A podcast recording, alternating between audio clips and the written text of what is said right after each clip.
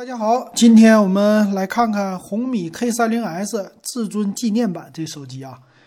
这小米家呀，红米系列发布新机是真快呀。今天下午这发布会一开完哈，大家马上就爱了。哎呀，这手机大家都觉得性价比很高。我们来看看啊，它的特色都有哪些。首先最大的特色呢，就是背面这个摄像头呢，这次做了一个调整。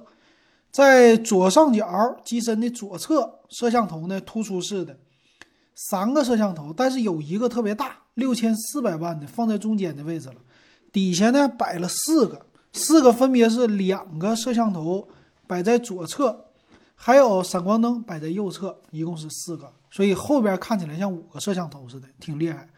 而且这个设计呢，其实啊。咱们之前在 vivo 的 X 系列上其实看见过 X 五零 Pro 吧，就是这样的设计。那这次它还别的方面也做了很多的，哎，这改进呐。比如说，呃，它的屏幕这次用的叫一百四十四赫兹屏幕，说叫七档高速高刷。什么叫七档呢？啊，这种的刷新呢，就是你有三十帧、六十帧。还有不对，三十赫兹、一六十赫兹、一百二十赫兹、一百四十四赫兹，你可以调。那这个调根据什么呢？我觉得应该是根据游戏，你这么来选择的。有的游戏它不支持高刷，有的呢它支持高刷。那这个呢就看你要玩什么的游戏了啊。你这一点反正第一个概念整的特别的好，最高一四四赫兹的刷新率啊，也是把他们 K 三零系列把这个屏幕提上去了，很不错。那说到这个屏啊。屏幕它是怎么样？左上角有一个摄像头，它这算是极点屏。其实整个的这手机的外形，我觉得百分之八十和 vivo 的 X 五零 Pro 系列非常的像，就正面都是极点屏，背面都是这样的摄像头的造型啊，这个挺好。那高刷呢？它这里边说的，官方的解释说，七档是从三十赫兹到一四四赫兹，玩游戏就是高刷。六十九十一百二一百四十四，看视频呢低刷啊，比如说看电影四十八赫兹，哎，这个我觉得没啥意义啊，就是 六十赫兹屏就完事儿了，就是六十九十一百二一百四十四，哎，说多了也就是这四档，不会再多的了啊。但是啊，这块屏幕它是 LCD 的啊，它这个 LCD 的并不是 AMOLED 屏啊，那毕竟它价位在这儿呢，哎，没做到那个。但是呢，六点六七英寸和他们家之前的红米的 K 三零系列一样，并且用的是 P 三色域，HDR 十都支持，所以这屏幕的素质你就 OK 了啊，不用会觉得不好的。然后也支持什么阳光屏护眼，我们不多说了吧。那处理器呢，用的是骁龙八六五，并且啊，它配的是 LPDDR 五和 UFS 三点一加 WiFi 六这么一个组合，这组合和之前就不一样了。之前他们家 K 三零。Pro 的低配版，比如说六加一二八呀，八加一二八呀，这些用的是 LPDDR4X 和 UFS 二点一，这个速度呢肯定不如这个，肯定不如现在的 K30S。所以之前呢，我给我妈买的那一款就是属于低配的 K30 Pro，其实就还不如这一款，但是呢，售价和这个一样，甚至还比这个高。当时买的，那你就知道了这个手机为什么这么多人他们想买了。再有一个就是电池，用了五千毫安的电池，这也是很多人他们觉得很不错的地方。玩游戏，尤其是玩什么那些竞技类的游戏，它非常费电。但是呢，五千毫安电池可以保证一个电量。再有呢，充电是三十三瓦的快充，没有什么无线充电，说是最快一个小时充满。那但是很多人哈就也是。有一点遗憾的啊，它配的三十三瓦快充，并不是六十五瓦。那毕竟两千多的价位啊，但是你要想一想，它毕竟八六五了，是不是？配到三十三瓦，咱们只能说小有遗憾，你也不能强求了。它带的是立体声的扬声器，呃，别的方面呢，有 X 轴的线性马达，说是玩游戏很不错。那摄像头呢，背面啊是六千四百万像素的主摄。呃，一个超广角一千三百万像素，还一个微距，微距呢也就是两百万像素了。所以这个手机呢，拍照片它并没有什么长焦，它就是基本的拍照。所以这个拍照并不是它的人设嗯，不是特别的牛，充电也不是它的人设。那它的特点在哪呢？就是性价比。叫骁龙八六五玩游戏，运行 APP 更快，和大内存、大存储都是最新的。它的特点就在这儿了啊！还有一个高刷新率，别的方面真不是它的特色了。那再看看别的方面吧，别的方面呢，它是前置两千万像素，官方介绍了一大堆，呃，拍照特别好，我不说了。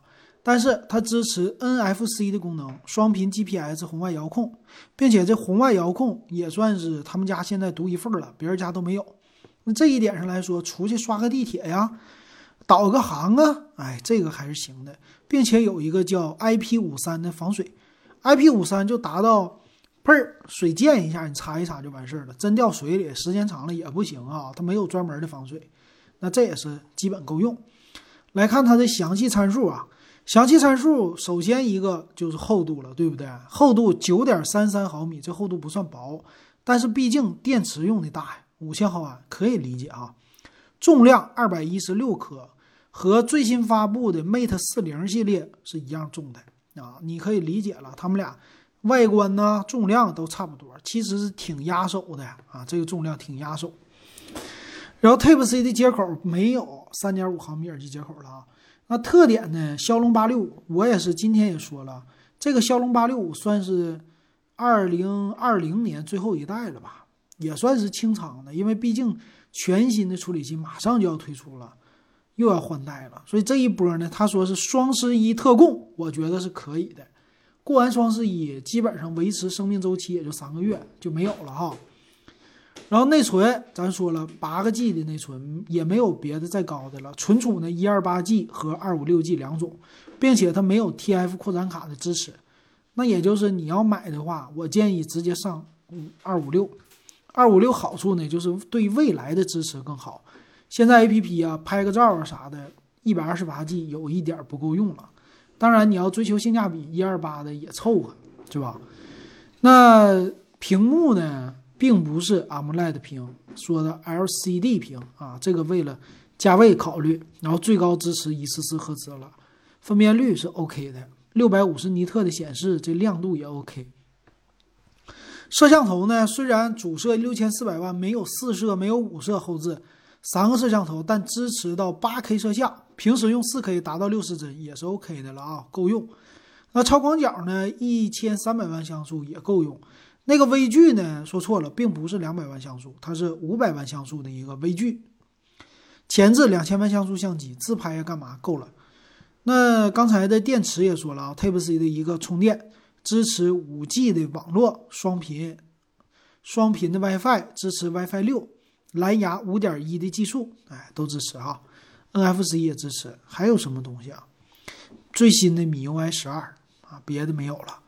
定价，定价呢？他说双十一特供啊，官方你现在能买到的，今天我看了一下，一个是小米商城，一个是天猫的小米旗舰店，别的地方我还没看到。那在小米商城，你可以领三百块钱的优惠券。八加一二八 G 到手是两千两百九十九，八加二五六 G 到手是两千四百九十九，你这么一个售价，那这个定位为什么二二九九起呢？哎，就是为了跟他们之前的 K 三零 U 至尊纪念版拉开一个档次。其实啊，我是觉得它最后出的这一代已经很好了，跟 K 三零 Pro 比啊，很不错了。那 K 三零 Pro 呢，屏幕六十赫兹，没有高刷，对不对？哎，它是一个弹出式的镜头，电池没这个大，并且还是骁龙八六五。其实它在那个 K 三零 Pro 的基础之上改进了不少东西了，售价还降低了，能看出来确实挺好的最后一代。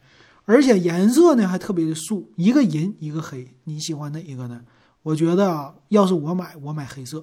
但老金呢现在不会买这个了，为啥呢？我得留着钱呢去买 iPhone 十二了。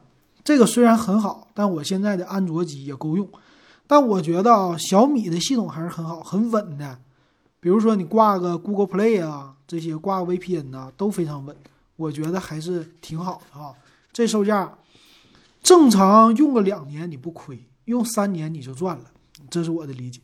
行，今天节目说到这儿，感谢大家的收听还有收看。